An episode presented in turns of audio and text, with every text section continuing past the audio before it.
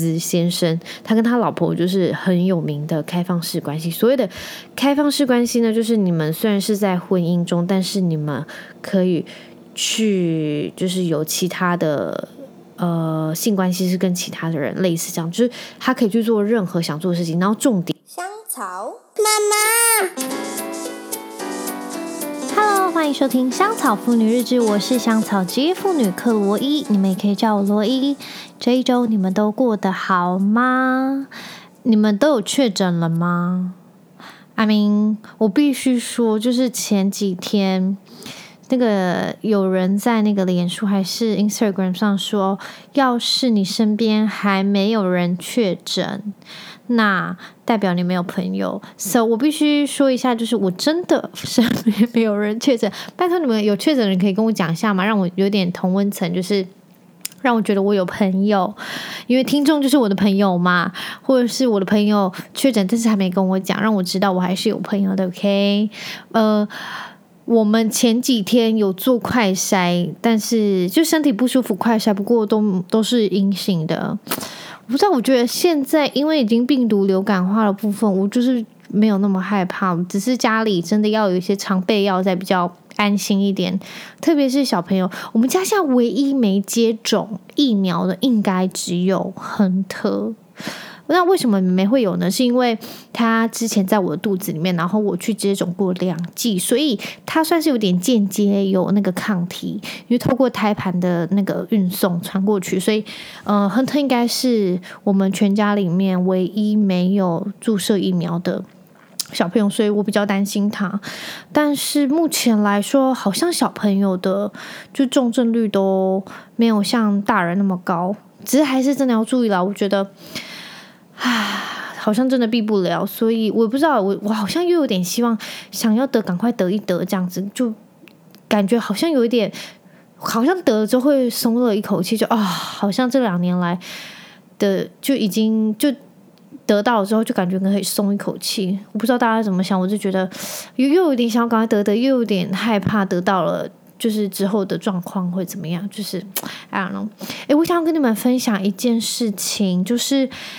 诶，一件小小的故事，就今天早上我跟亨特在那个看那个电影的时候，我我们看短剧。今天早上的时候，我就开那个 Disney Plus，然后它就跳出非常多那种短片的影片，然后我就点了一部叫做《包》（B A O），就是它是一部迪士尼有得过奥斯卡奖的。那个短片，然后我那时候我就是二零一九年的奥斯卡，然后那时候应该是三年前，我那时候知道有这部片有得奖，不过我一直没有去看，我以为它就只是跟食物有关的。不过就我今天看完之后，我居然看到一半痛哭流涕，然后亨特在旁边不不不非常害怕，说妈你干嘛哭？然后我不知道。呃，我哭的点是，我觉得应该是我自己是亚洲人嘛，就是我是亚洲人的关心，所以关系，所以我看到里面想要表露的一些情感，然后我就看完，我就觉得好难过。我觉得大家要是还没看过的话，拜托你们可以去 Disney Plus，还是我不知道网络上有没有一些连接也可以看得到。我觉得这部片好值得看，因为它真的完全是反映出，就是亚洲人的父母以及他们对小孩子的关爱，然后等到他们长大之后，自己要去成家立业后的那样子的矛盾的情感。我觉得好好看哦！我觉得应该是我是亚洲人的关系，所以我整个就是他的那个什么后劲更强。然后我想分享的是，就是呃，亚洲真的是应该是中国吗？是那种很多他们叫做直升机父母，就是呃，直升机父母就是在你是会在小朋友身边盘旋，就是。够紧够傲，你们懂吗？就是怕小朋友怎么样啊，又很关心他们，就是他们是无法离开你的视线，所以他们会称这个为直升机父母。但是他跟西方的家长又有点差，不是说西方的家长不管，只是他们会给小朋友更多的空间去让他们成长跟发展。不过像呃亚洲的家长，他们就会比较保护，但是呃，换句话说，对有一些人来说会有点过度保护。然后这个情况下，在要是有一些人移民到西方国家的话，有可能爸爸妈妈帮你准备了非常丰盛的便当啊什么之类的，去学校，然后你还会被朋友笑，因为他们可能就只是吃 peanut butter jam 的 sandwich，然后或者上面只是一根香蕉加一杯可乐还是什么。不过亚洲父母就会帮他准准备三菜一汤，然后放到便当盒里面，就是。有一种过度保护或者过度关爱的感觉，然后这就让我想到一件事情，就是我国小的时候，我还印象非常深刻，就是我妈有时候会送午餐过来，然后因为我妈有时候会自己煮，或者是去买素食，然后因为那时候在澎湖只有一间素，那时候还没有麦当劳，然后那间素食餐厅我们就叫独家堡，然后它就很像是。很 local 版的麦当劳这样子，然后我妈那时候早餐会帮我去那边买总会三明治之类的，然后就会送到学校给我，然后其他同学就会非常羡慕，然后我都会跟我妈说：“妈，拜托，真的不要那么夸张，因为我觉得非常尴尬。”然后之前高中的时候。我妈有时候，因为我们之前我记得好像是我们的厨房有食物中毒还是怎样，我忘记了。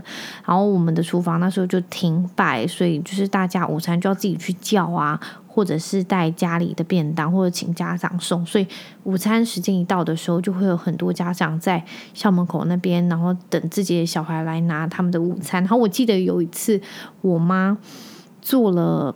就煮面，就是她随便煮，然后她知道我们家小孩非常喜欢吃鸡佛，就是给懒胡辣，然后我妈就帮我煮了一碗面，然后里面满满的都是鸡佛，看不到面条。然后我还记得我的同学，他就有说：“天哪，你妈妈给你们那么多鸡佛诶。”然后有些同学不敢吃，就投异样眼光；但是敢吃，就会投以羡慕的眼光。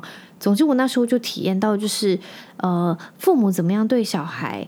身边的同才会有非常直接的反应，就像是包里面他想要跟大家说的是，就像是移民的家庭到呃西方国家，那呃亚洲父母有点像是过度保护小孩的那种心，是很小的小孩是不会能理，就。他们不会理解，他们是要到长大后才能知道，就像是在影片中的那样。总之，我现在就能体会到那个包的那个感觉。我觉得你们去看，因为我觉得真的还蛮有意思的。然后相信大家已经过了轰轰烈烈的母亲节，不知道我们轰轰烈烈，我自己是。还好，因为我前阵子不是有分享，就是前阵子我忘记什么时候了，是哎英国的母亲节，就是各国的母亲节都是在不同的日子。那台湾的就是在第二个星期日嘛。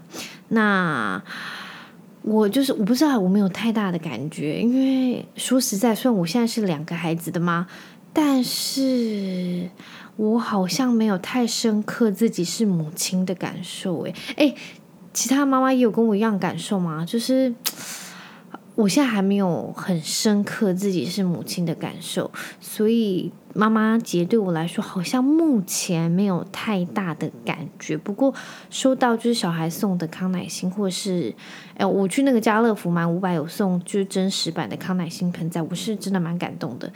然后就其他也没有太大的感觉。大概是这样啊，我想跟你们分享一件事情，我觉得蛮有趣的。就是前几天我在看一个科普的文章，然后他就说到为什么台湾的水还没有办法生饮，但是其他国家像是美国或日本就可以。我必须要跟你们说，其实台湾的水是可以生饮的，就是他们从他们的自来水厂出来的水是可以生饮的。不过运送的那个管路跟那个水管可能太过老旧，所以会有一些感染的疑虑。然后还有，你们家水塔真的干净吗？就是你们有常常洗水塔吗？没有的话，就真的完全不建议生饮。所以台湾的呃自来水目前是不建议生饮的。但是其实台湾。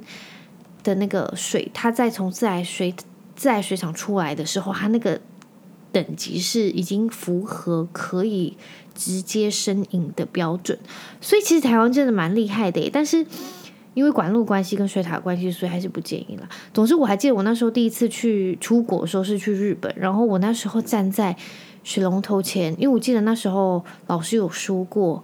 呃水龙头出来的水是可以直接喝。那但是我就觉得很感激啊，但是又很渴，所以我就拿着那个杯子就装了一点点，然后。因为口真的很渴，所以我就喝了一小口，然后就甜甜的，然后想说啊，真的到底要喝吗？就是好像也不会怎样，那就喝喝看。就当然是没怎样，但是就觉得好冲击哦，怎么会这样？就像是我们那时候去诶柬埔寨啊，或者是越南，我们就一定会买矿泉水，绝对不会就是喝他们的自来水出来的水，因为一定会落塞落干，整个人狼成这样这样，所以。就是不同国家真的有不同的就是法规，还有他们的就是当地习惯，我就觉得真的是很神奇。我想要跟大家分享另外一件事情，就是我前阵子在看一本美国的那个悬疑惊悚小说，总之他就是在说，呃，美国黑市的器官买卖，就是美国要是非常非常有钱的人，他们愿意出非常夸张的巨额去购买黑市里头的器官，然后去救他们的家人。然后我就想到，我之前有填那个器官捐赠书，我不知道你有没有填过，好像就是你填完，他会给你一个卡，然后你可以放在皮夹里面，还是什么，他马上会登录，就是你的健保卡还是之类的，就是让你之后要是真的发生不幸或意外，那你的器官还有眼角膜是可以捐赠给其他的人。总之，我一直相信我不是一个浪费的人。我想说，要是我的器官，就是要是我真不幸过世的话，届时还能使用，然后哦，可以帮助到其他能活下去的人，我就想说，真的不要怕剩呢。这些器官要是你们不甘偏，那就拿去用吧。因为要是能让你们继续看看这个世界啊，然后呼呼呼吸一下，陪伴家人，我就觉得真的是很好。然后。要是大家真的对这个有兴趣，拜托去找，就是去 Google，就是器官捐赠，里面也可以写同意书，然后寄出。但是我相信，好像很多人可能是宗教关系或者是信仰的关系，他们不希望身体的一部分就在你死掉、火化还是下葬的时候是不在你身上的，所以就还是要看个人啦。但是。我看完那本书，我就觉得器官捐赠要是能够好好被利用的话，实质上是真的可以帮助到非常多的人。所以大家有兴趣的话，可以 Google 一下。前几天我在那个脸书上，我就看到有人在吵，请问男生需要陪女方产检吗？然后，因为好像就有一个人 po 一张照片，就是排队的，就产检排队的时候，全部都是女生，都没有男生。然后下面就在吵说，那到底男生需不需要陪同去产检？然后我就想说，我分享我的经验，我第一胎是亨特嘛，然后因为刚好医生看诊的时间他刚好不用上班，所以他能陪我去，所以亨特的每一次产检他完全都有出席。我记我没记错的话，就是每一次都有。然后妹妹的部分是因为刚好医生看诊时间，她刚好要上课，所以呃，在我还没请产假之前，她都没有办法，所以都是我一个人。然后其实我觉得非常的爽，我等下再跟你们讲为什么非常的爽。然后总之我请产假之后，就是有一些时间她可以配合，所以她就会陪我去。所以我请产假之后，她每一次都有陪我去。但是这个主要原因就是卡在他到底要不要上班，所以我也不会逼他说：“哎，你一定要请假陪我去，或怎么样怎么样怎么样。”然后因为说实在，因为他是外国人，然后有时候医生在讲一些专业名词，我也实在无法翻译。然后医生就只是跟他们尬聊，每次都问他就是从哪个国家来，然后医生每一次都不记得他从哪个国家来，然后每次都要问一次。有时候我们进去说：“你打赌，我们打赌一下，医生等下会不会再问同一个问题，从哪个国家来的？” 超烦的哦。我先说一下为什么我觉得先生没有去很爽，因为有时候我去之前或者是去之后，我都会去吃午餐，因为刚好那段时间是刚好开午餐，我就可以去挑我自己喜欢吃的午餐，然后。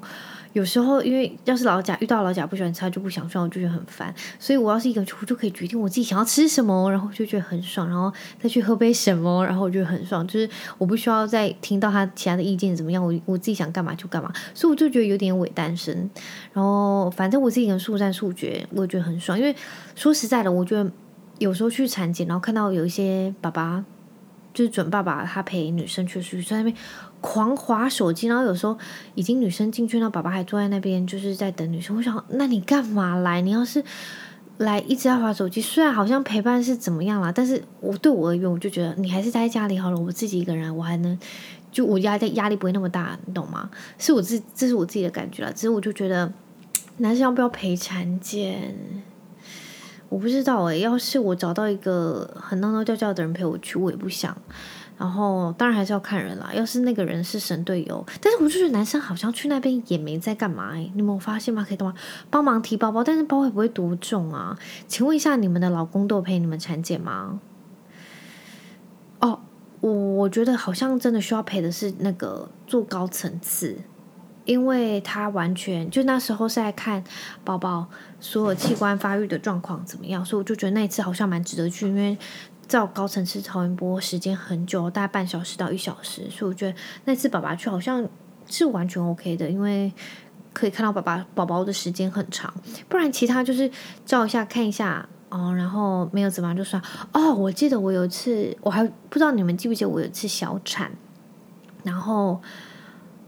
每一次小就是那一次小产的每一次产检，都只有我一个人去。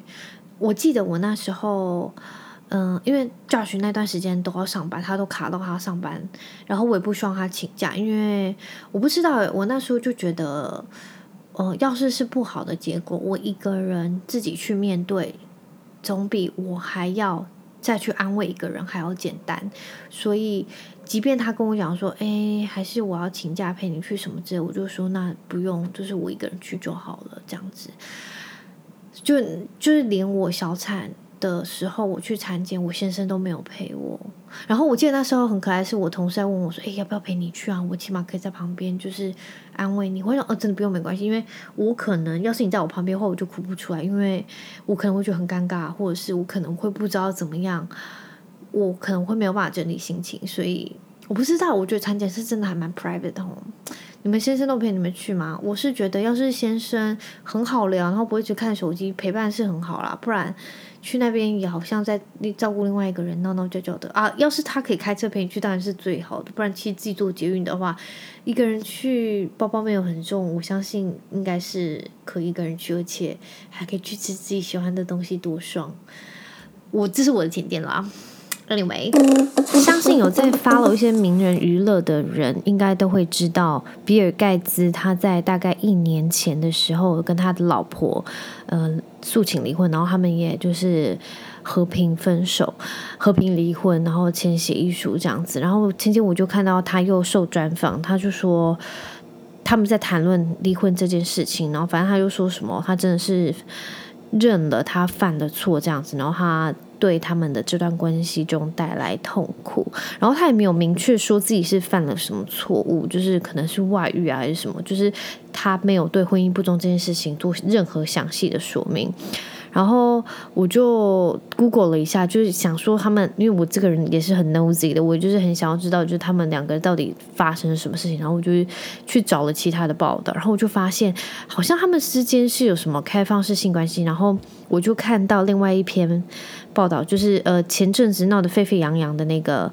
威尔史威尔史密斯先生，他跟他老婆就是很有名的开放式关系。所谓的开放式关系呢，就是你们虽然是在婚姻中，但是你们可以去，就是有其他的呃性关系，是跟其他的人类似这样，就是他可以去做任何想做的事情。然后重点是，重点是就是。Will 他在一段访谈中，他居然说了一段话，我找一下，我觉得蛮神奇的。就是，呃，听完他这样子讲之后，我就觉得啊，对于他开放式关系的那个想法，来，我等下我先念一下，然后你们听，你们觉得是怎么样？他就说。从前他老是想要尝试让他老婆快乐，可是他老婆就告诉他说：“你无法令一个人变得快乐，你令一个人微笑，或者是大笑，或者是让他感觉很好，就是这是完全在自我控制的范围外，这是一个假浪漫的概念。”所以威尔史密斯就说他自己就收起了这个想法，把它改成他想要让他老婆自己尝试让自己变得快乐，因为。自己让自己快乐是一种责任，然后他就说，结婚婚姻是两个截然不同的人，然后选择在旅途中你们结伴同行，所以快乐始终是个人的责任，所以他们两个就决定他们要各自寻找就就自己内心的喜悦，然后回到他们恋爱的关系上，呈现已经快乐的一面，而不是他走到他们彼此的面前，然后去乞讨，然后要求对方满足自己的需求，然后只是为了要填满自己内心的快乐，就是因为他说。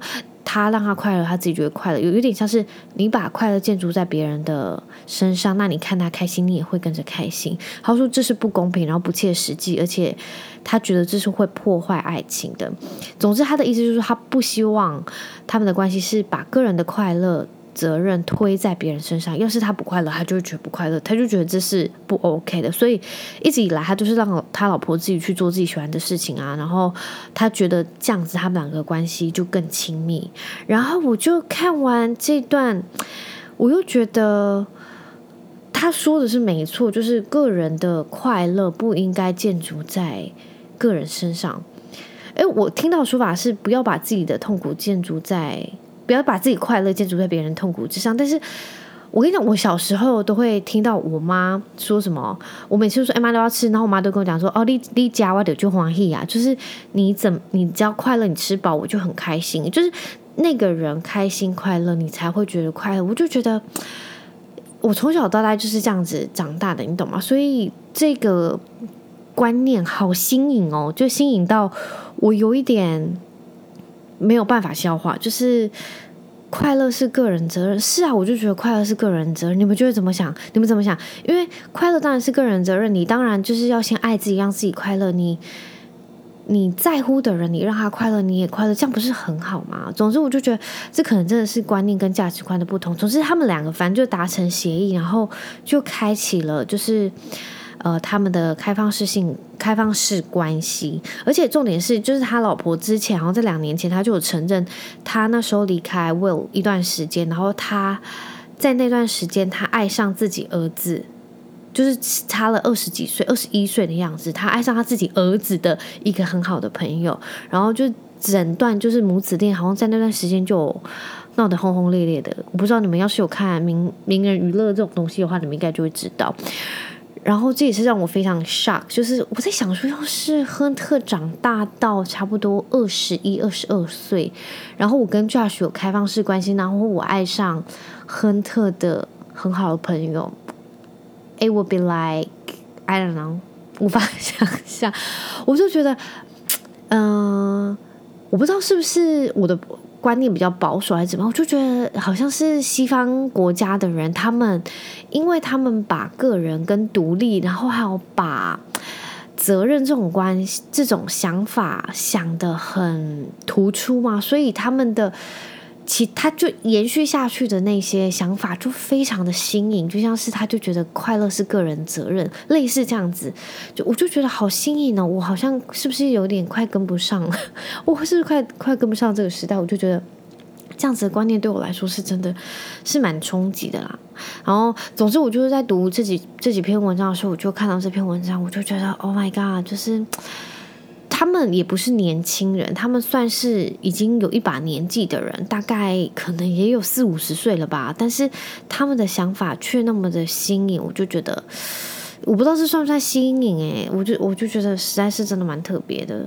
总之呢，节目的最后，我还是真的要非常郑重，然后。呃，非常的严肃，告诉大家母亲节快乐。OK，母亲真的非常辛苦，我相信父亲也是非常辛苦。不过母亲，我觉得更胜一筹了，毕竟我自己是母亲。然后我我今天就是我星期日，今天是星期日，我受到的母亲节待遇是真的，我觉得还蛮蛮感动，就是吃好吃的啊，然后玩好玩的这样子，然后也没有太累，所以我好希望每天都是母亲节，我可以吗？还没啦，用心。Happy Mother's Day！我的老婆漂亮。我，Happy Mother's Day！我的小三。谁啦？后面我的老婆。 Happy Mother's Day, guys！Bye。